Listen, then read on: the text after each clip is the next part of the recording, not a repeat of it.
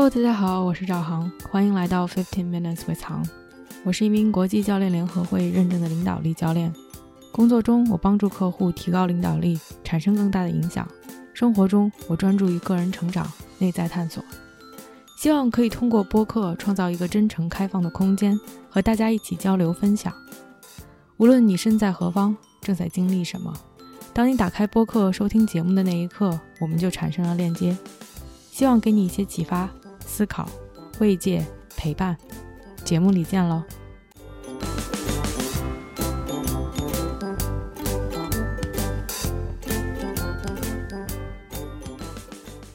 ！Hello，大家好，欢迎来到这期的 Podcast。今天是七月二十五号，星期二，现在是多伦多时间下午五点四十分。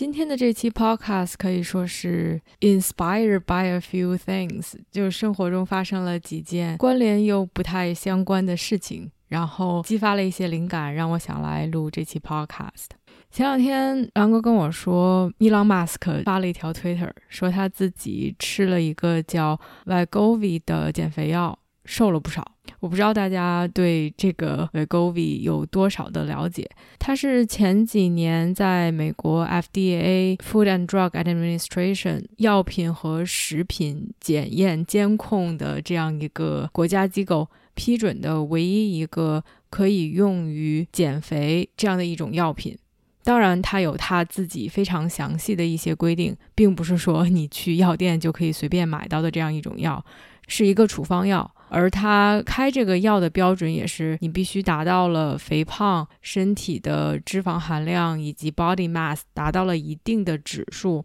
或者是说你可能有二型糖尿病等等一系列的规定才能服用的这样的一种药物。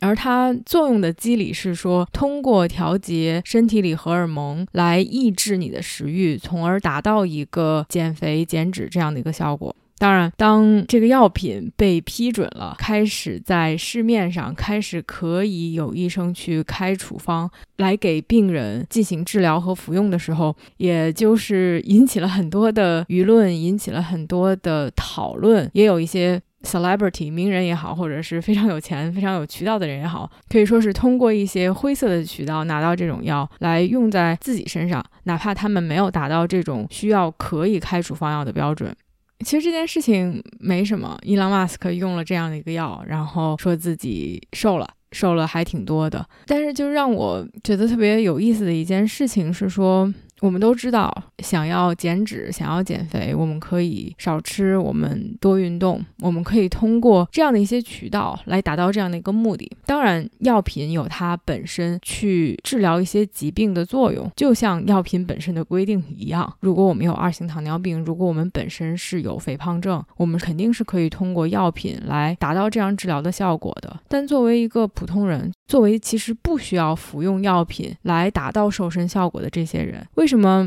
药 drug 这个东西似乎对我们有着无穷的魅力？如果我们可以把我们想要的东西都做成药，都做成药片、药丸，是不是大家都会蜂拥而上去吃这个药？也就是因为这样一个搭边又不搭边的想法，让我提出了这样一个疑问。其实所有的人都想过得开心，过得幸福。所以如果有这样的一个幸福药丸 （happiness pill），你会不会吃？也就是最近我听了一期 Hidden Brain 的 podcast。Hidden Brain 是一个 NPR 出品的，讲一些关于心理学方面的这样一个 podcast。这一期它讲的是关于 pain 和 pleasure。关于痛苦和快乐，也是听完这个 podcast 之后，给我对刚才自己提出的那个问题有了一些新的认知和想法，所以算是把很多东西融入在一起来跟大家分享一下。他那期 podcast 里面采访了一个心理学家，而那个心理学家他的 specialty，他的专长是专门帮助这些有瘾的人去戒掉这些瘾，而这些瘾有传统意义上的酗酒。或者是服用毒品这样的上瘾，也有一些非常是 modern society 我们当今社会出现的一些瘾，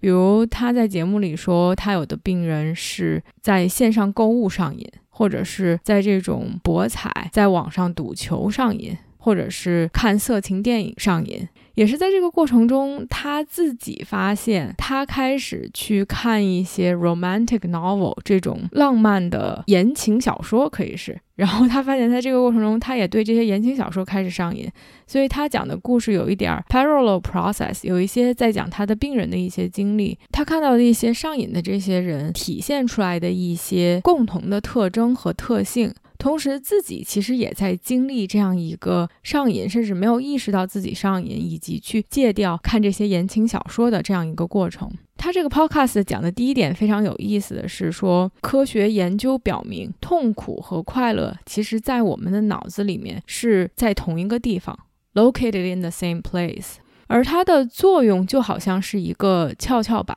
有一边上就会有一边下，而我们自己身体的调节，最终是希望它能达到一个平衡的状态，equilibrium，或者是用更专业的这种生物学的术语，它叫 homeostasis，这种动态平衡的状态。我们可以想象这样一个跷跷板，心理医生用了一个非常形象的比喻。他说：“如果我们一边是快乐，一边是痛苦，很多时候我们如果把快乐这一边的跷跷板往下一压，你可以想象，身体自动的就会有一些像小精灵一样的东西跳到了痛苦的那一边，而这些都是生理上的反应。这些小精灵为的就是让痛苦和快乐达到一个平衡的状态。”而这种机制其实就是成千上万年的进化所造成的，因为在原来这种 Homo sapien，在我们远古时代，在食物非常的匮乏，我们生存的几率非常低的时候，我们通过调节痛苦和快乐来达到更高的生存几率。就比如说，我们其实很饿，在林子里面捕猎，或者是去摘野果子。饿其实就触发了这个痛苦，所以为了达到快乐，我们就要去寻找食物。他做了一个比喻，是说哇，我们就在林子里面走了走，忽然我们看到了树上的这个枣，我们就把它摘下来了。然后这个枣非常的脆，非常的甜，吃完之后就给我们带来了这种快乐。所以这个跷跷板，我们就把这快乐的这边往下压了一下，而为了让它达到平衡，我们就感受到了快乐结束之后的这样的一点点痛苦。因为枣吃完了，我们恢复到了平衡，而这一点点痛苦，其实就是多巴胺分泌之后消减的这样一个过程中给我们带来的。而没有了多巴胺的刺激，它给我们带来了一种动力，我们需要再去寻找食物，我们需要再去得到这种快乐，从而它给我们这种 motivation，让我们很有动力再去寻找食物，而不是说哦，这个枣子吃完了，我们获得了快乐，我们觉得很满足，就这样结束了。因为在远古时代，毕竟是生存几率非常的低，而且食物也非常的匮乏，我们是需要有这种再去寻找快乐的这种动力，才能让我们去生存的。经过这个千百万年的进化，我们身体就形成了这样的一种机制。而在当今社会，好像我们带着远古的机制活在现今，反而出现了另外的一种问题。而这种问题是 overabundance。现在的社会中，反而并不是说食物缺乏，并不是说我们很难生存，我们面临的问题反而是。有太多的东西来满足我们的欲望，我们的物质生活甚至精神生活都过于丰富了。如果还是用枣的这个例子，我们不光想吃枣的时候，可以在 Amazon、在亚马逊或者是在国内的平台上面可以点到枣子，它可以很快的送到家里。这个枣又大又好吃，可能还有不同的口味，在任何时候你想要的时候。它都在那儿，所以如今我们面临的问题是什么？是当我们吃到了这个枣，当我们享受到了它的快乐的时候，这些小精灵为了调控让痛苦和快乐达到平衡，他们就会跳到跷跷板的痛苦的那一边。其实它只是为了达到平衡，they're doing what they're supposed to do。如果我们等一会儿，等它达到平衡了，这件事情就结束了，就过去了。而当我们感到了这一丝丝的痛苦，其实这个痛苦只是在回归。平衡中引发的痛苦，它跟饥饿引发的痛苦是不一样的。但是这个 direction 这个方向感，让我们就是觉得哦，有痛苦了。在原来资源匮乏的时候，我们没有办法立刻吃到枣子，我们不得不去等。所以回归平衡是一个很正常的状态。而现在，与其说去忍受那一点点的痛苦，或者是去等，最快的去解决这个痛苦的方式是再去吃枣子。所以在物质生活，在这种我们想要寻求的刺激非常容易的得到的时候，与其等待，我们就去吃更多的枣，而吃了更多的枣又会刺激这个跷跷板，我们立刻又得到了更多的快乐，更多的满足。它导致的就是说，更多的小精灵跳到了痛苦那边的跷跷板。板上来，为了达到这样一种平衡的状态。而那个心理医生解释说，在这样的过程中做了太多次，当我们一次一次不停的去 seek for pleasure，当我们一次一次不停的去为了追求立刻现在马上的这种快乐和享受的感觉，使得痛苦那边的小精灵其实是越积越多的，他们到达了一种 overflow 的状态。他们过剩了，而在这样的循环中，其实打乱了我们的 reward pathway，我们这样的一种反馈回路，导致的结果是说，让我们在正常的情况下吃一个枣子，已经无法让我们感受到原来可以感受到的这种快乐了。我们需要更多、更不一样、更有刺激的这样的一种外部条件，才能感受到我们想感受的快乐。同时，在正常的情况下，在没有任何刺激的情况下，因为痛苦那边的小精灵太多了，就会导致我们在日常的情况下处于一种 dopamine deficit，处于一种多巴胺失衡或者是缺失多巴胺的状态，也就是我们说的平日生活中会变得抑郁，会变得 anxious，会变得紧张，会变得焦躁不安，而我们不断的去寻求刺激，才能把我们拉到一个正常的状态，而这样做其实又会导。致一个恶性循环。他节目里面说，在现在的社会中，所有的东西都变成了这样的一个毒品或者是药品，可以让我们上瘾。We drugify everything，不光是传统的这些酒精也好、烟也好，或者是这些毒品也好，哪怕是平时生活中可能很正常的，或者是说就是应该给我们带来一些简单快乐的东西，食物或者是 game，我们打的游戏、玩的游戏，甚至在他的这种情况下，阅读。是我们作为一个人在正常的情况下可以获得简单快乐的东西，但是由于这些东西的过剩，这些东西的过于丰富，这些东西的唾手可得，而我们不断的去寻求这些的快乐，把所有的东西都变得可以上瘾了。也可以说，从某种程度上，我们每一个人都是有一点 mildly addicted。我们都是有不同程度上可能轻微、可能严重的对一些东西所上瘾。多巴胺本来就是正常情况下是身体内部去调节我们的动力、欲望，去给我们带来快乐的这样一种荷尔蒙而已。而在当今社会中，我们觉得自身的调节似乎都不够。我们好像拿着一个大针管儿，不停地往自己的身体里面去注射这些东西，就好像我们的手机，它太唾手可得了，它 twenty four seven 全天二十四小时七天都可以放在我们的手边，它太容易了。如果我们想看任何的消息、新闻，在任何的社交媒体上去看那些我们喜欢的东西，我们可以花无穷无尽的时间在这上面，它永远有看不完的内容，它永远有新的可以。抓住我们眼球的东西，再加上现在的技术，现在的 AI 这些 algorithm，你去刷手机，它总会根据你看的内容、你喜欢的东西、你点赞的东西，会刷出一些类似的，但又有那么一点点不一样的新奇的东西，而所有的这些都刺激着我们多巴胺的分泌。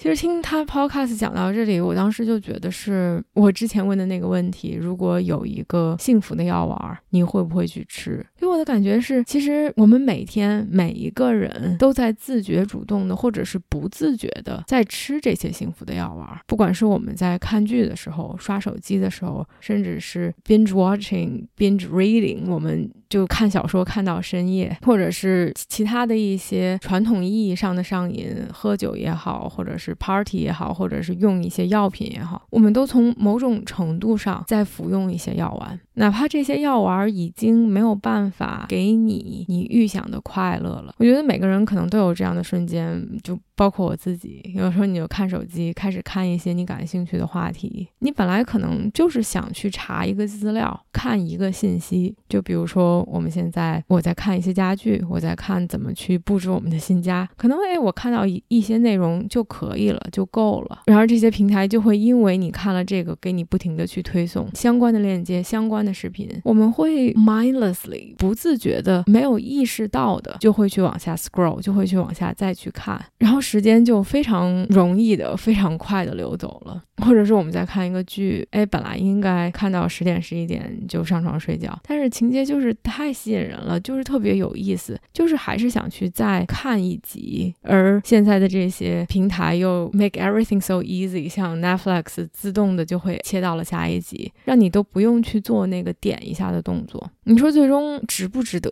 是不是我再多看几个就能把我们家装饰的更好呢？或者是说再多看一集就能怎么样呢？什么都没有。但在那个过程中，其实我们追求的就是那一点点小小的新奇、小小的刺激、小小的不一样，那种瞬间分泌的多巴胺给我们带来的快感。如果这些东西就是我们平时服用的快乐的药丸。我们的古话说“是药必有三分毒”，所有的药可能都会有一些它的副作用。Vigovi 它是通过抑制身体里的一些荷尔蒙来抑制你的食欲。而达到减肥的效果的。当时 FDA 批准了这个药之后，有很多的医生出来去做一些科普，告诉大家这个东西无法长期的保持你的身材，因为确实等你的药一停，你的荷尔蒙又会恢复到一个正常的水平。如果你不去改变自己生活的方式，你单凭吃这个药，除非你真的是要吃一辈子，要不然你依然无法达到一个健康、身体强壮的这样的一种状态。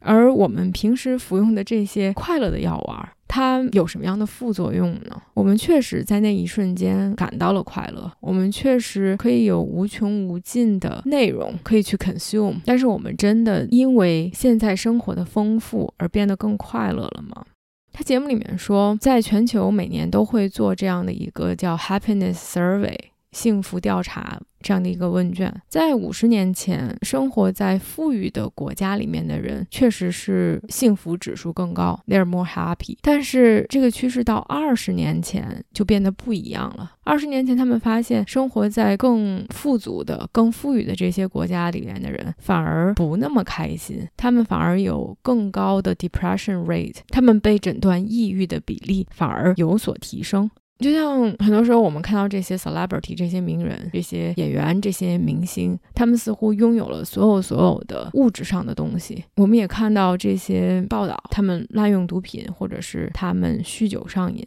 而造成了很多的 tragedy 一些悲剧。从某种程度上来解释这样的一个变化：原来我们越富足就越开心，而现在我们富足了反而不开心，到底是什么样的原因？可能有很多的因素，但其中的一个 hypothesis，一个推测，一个假说，就是刚才我们阐明的这样一个道理：我们生活在一个 over abundant 的社会中，过于富足的这样的一个环境里。我们不停地去寻求刺激，寻求快乐，反而打乱了我们的幸福的回路，打乱了我们调控的机制，让这些小精灵在痛苦那边驻扎的太多太多，导致在正常的状态中，我们处于一种多巴胺失调的状态，让我们在正常的状态下感到的是抑郁。感到的是焦虑，感到的是不幸福。而在这种状态下，那些小小的刺激只是把我们拉到一个正常的状态，拉到一个平静，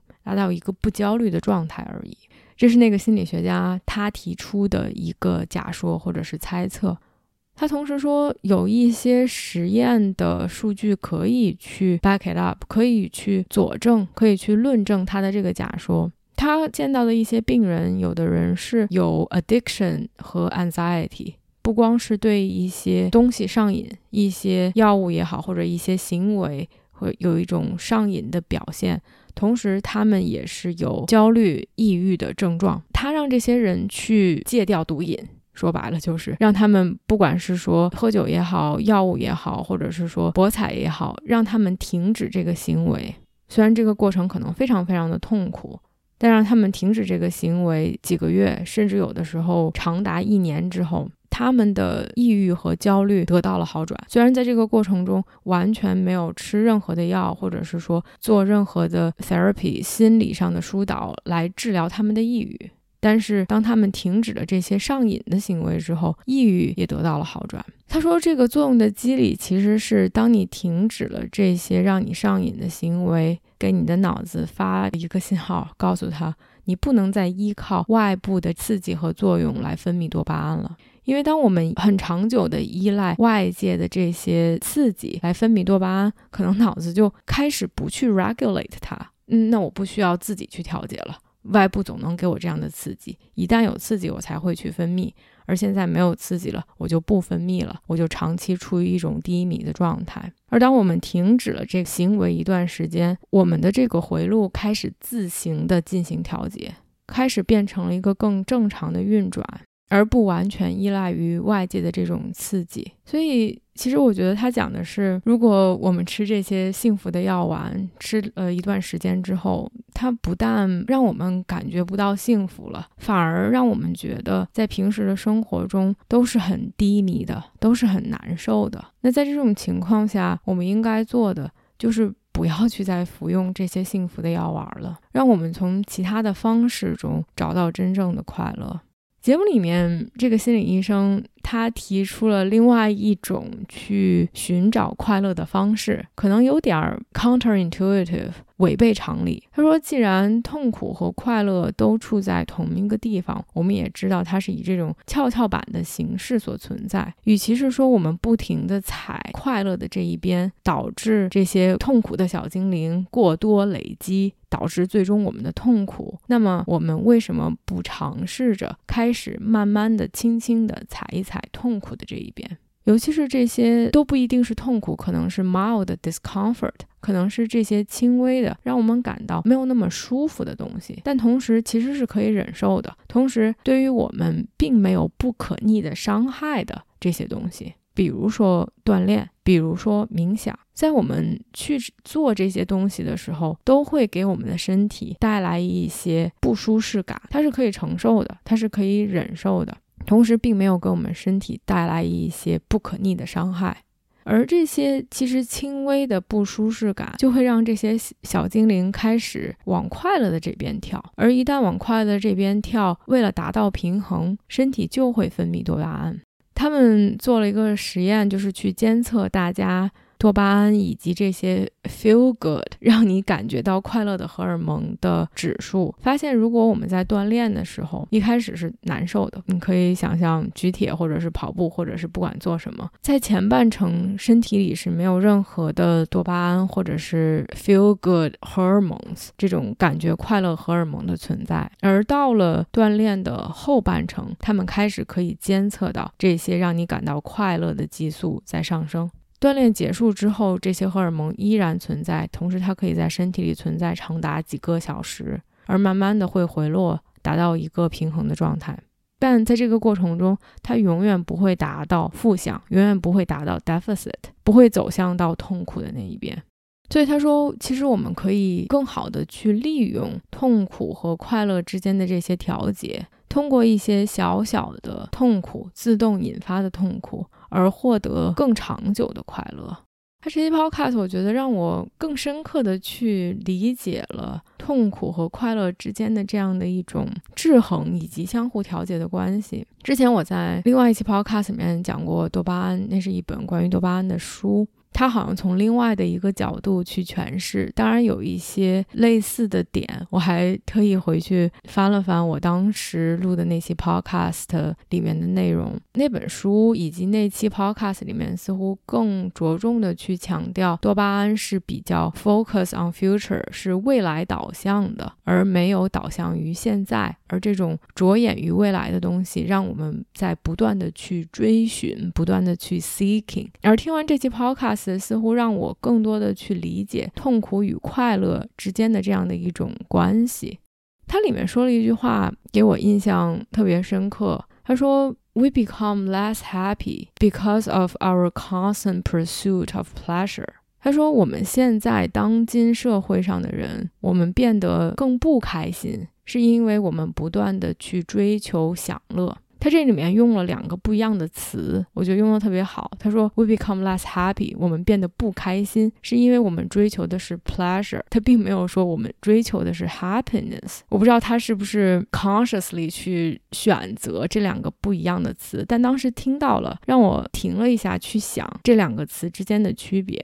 他让我意识到，对啊，我们说的这个所谓的快乐药丸。其实它并不是快乐的全部。这个快乐药丸，不管是说我们喝酒也好，或者是我们看剧也好，我们去刷手机也好，我们去赌博也好，这些可以给我们上瘾的东西。我们在追求的是享乐，是 pleasure。而享乐，我觉得它的一些特点是，它很多都是非常快的，它是非常容易的，就好像我们手指头在屏幕上轻轻那么一划，我们又可以看到一些新鲜的、有意思的、我们感兴趣的内容。我们鼠标这么一点，就可以看到下一集。我们似乎不需要去费太大的力气，就可以很被动的去吸收一些东西。我们在 passively receiving，我们就是很被动的在接收。我觉得这也是为什么这个东西是享受的原因，因为它很容易，因为它很放松，它很轻松，而这部分也本身给我们带来了愉悦的感受。我觉得享乐 （pleasure） 不等于开心，不等于幸福，但是它是幸福的一种。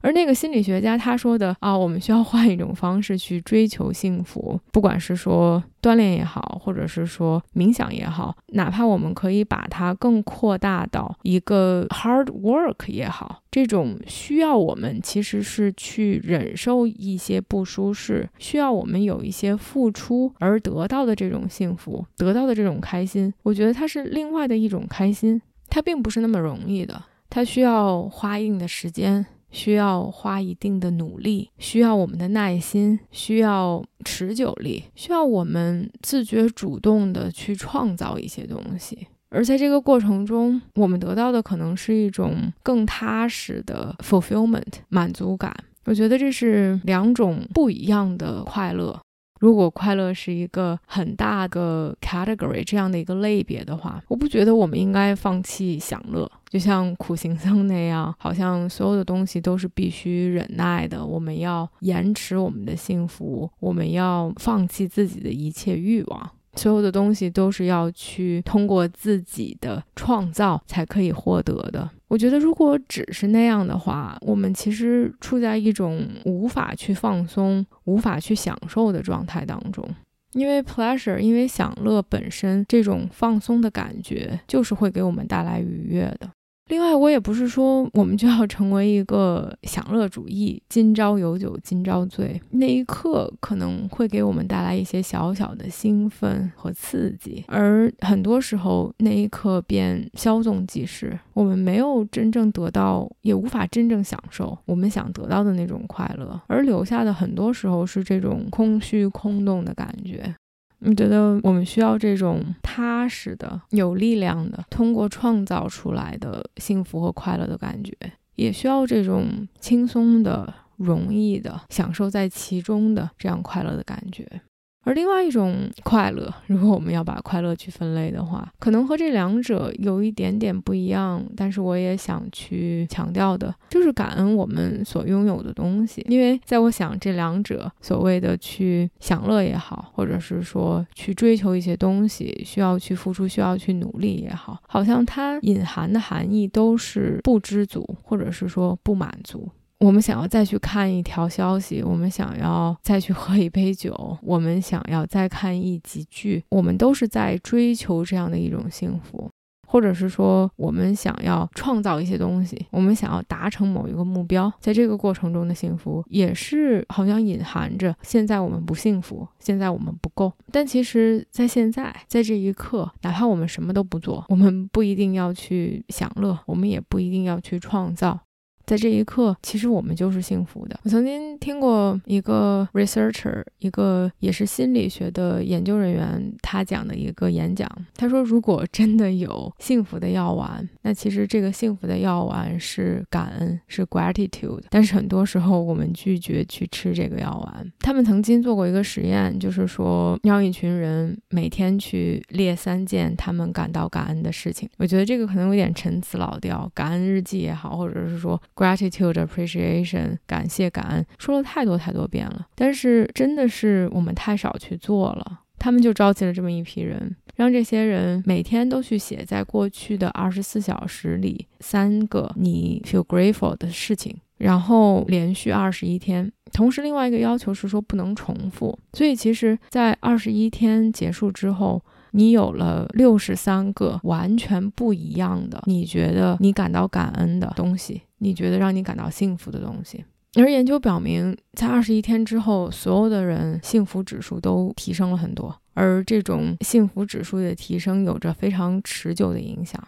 然后就是在想这期 podcast，在酝酿，在得到了这些启发和灵感之后，也是在录这期 podcast 之前，在过去的几天里，我就说，哎，那我也 let's give it a try，让我也来试一试，去写在过去的二十四小时里发生的让我感到感恩的东西，并不是一个什么新奇的、非常不一样的、从来没有听说过的想法，但是实践比理论要重要的多，所以我就开始自己去写。也没有写很久，也就是一个礼拜的时间。有的时候就是觉得很容易，因为这一天，不管是说哇，和客户有了一个非常 deep 的 conversation，非常有深度的一个 coaching 对话，给他们带来了很不一样的一些想法和改变，或者说就是很开心的和跟兰哥出去玩，或者是吃了一顿特别好吃的饭，或者是跟朋友聊天聊得特别开心。有一些天似乎觉得幸福的瞬间，觉得感恩的东西是非常的容易的，唾手可得，不用。梦想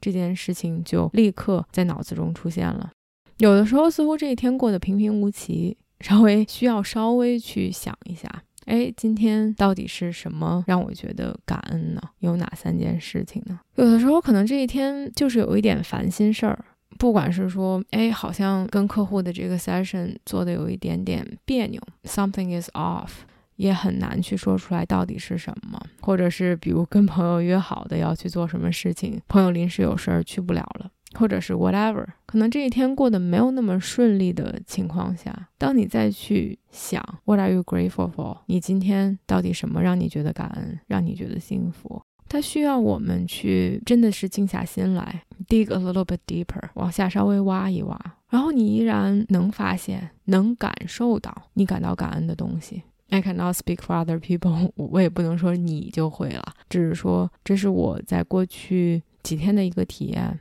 而那些当我需要稍微静下心来，稍微去想一想，可能多花那么几秒钟、十几秒钟，甚至一分钟去想一想我感恩的东西，它反而让我更感到自己的幸福和满足。那些东西并不是浮于表面的，或者是唾手可得的，而是把它挖出来，让你更全身心的再去感受一遍，它会有着一种不一样的体会和滋味。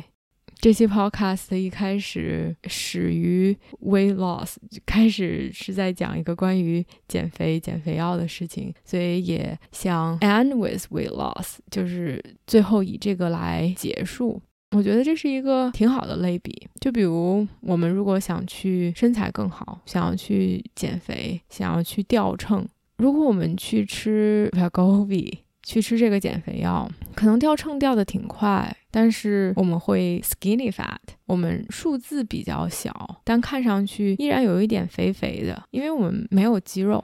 而举铁、锻炼身体、跑步这些是让我们增肌的一种途径。而有强健的体魄，能感觉到自己 healthy，我们是需要有肌肉，也需要有脂肪的。我们不可能只去锻炼，把所有的这些脂肪全都掉掉；我们也不可能只去吃减肥药，没有肌肉，只有这些肥肉。我们需要创造，我们需要去忍受一些不舒适，同时我们也需要享乐，需要放松。在这个基础上，我也想说，nobody shaming，不管我们现在是什么样的一个身材，不管我们现在秤上的数字是多少，都可以去 appreciate，都可以去感恩。其实我们的身体已经为我们做了很多，无论我们高矮胖瘦，我们活着，其实身体已经为我们做了很多。我们可以不用去想，就自然而然的呼吸，心脏就在跳动，给我们输送血液；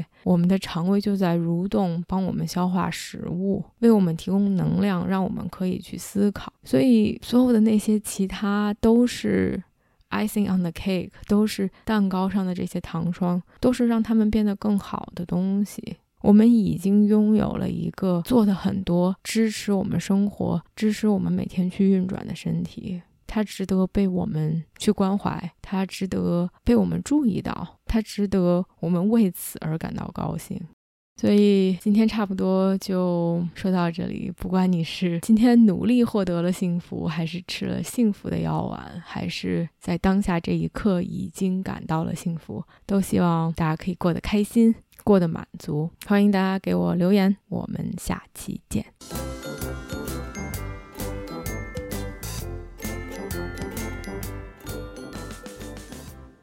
感谢你的出现，感谢你的收听，感谢你的陪伴。如果你喜欢我的节目，欢迎点赞、留言，并分享给身边的一个朋友。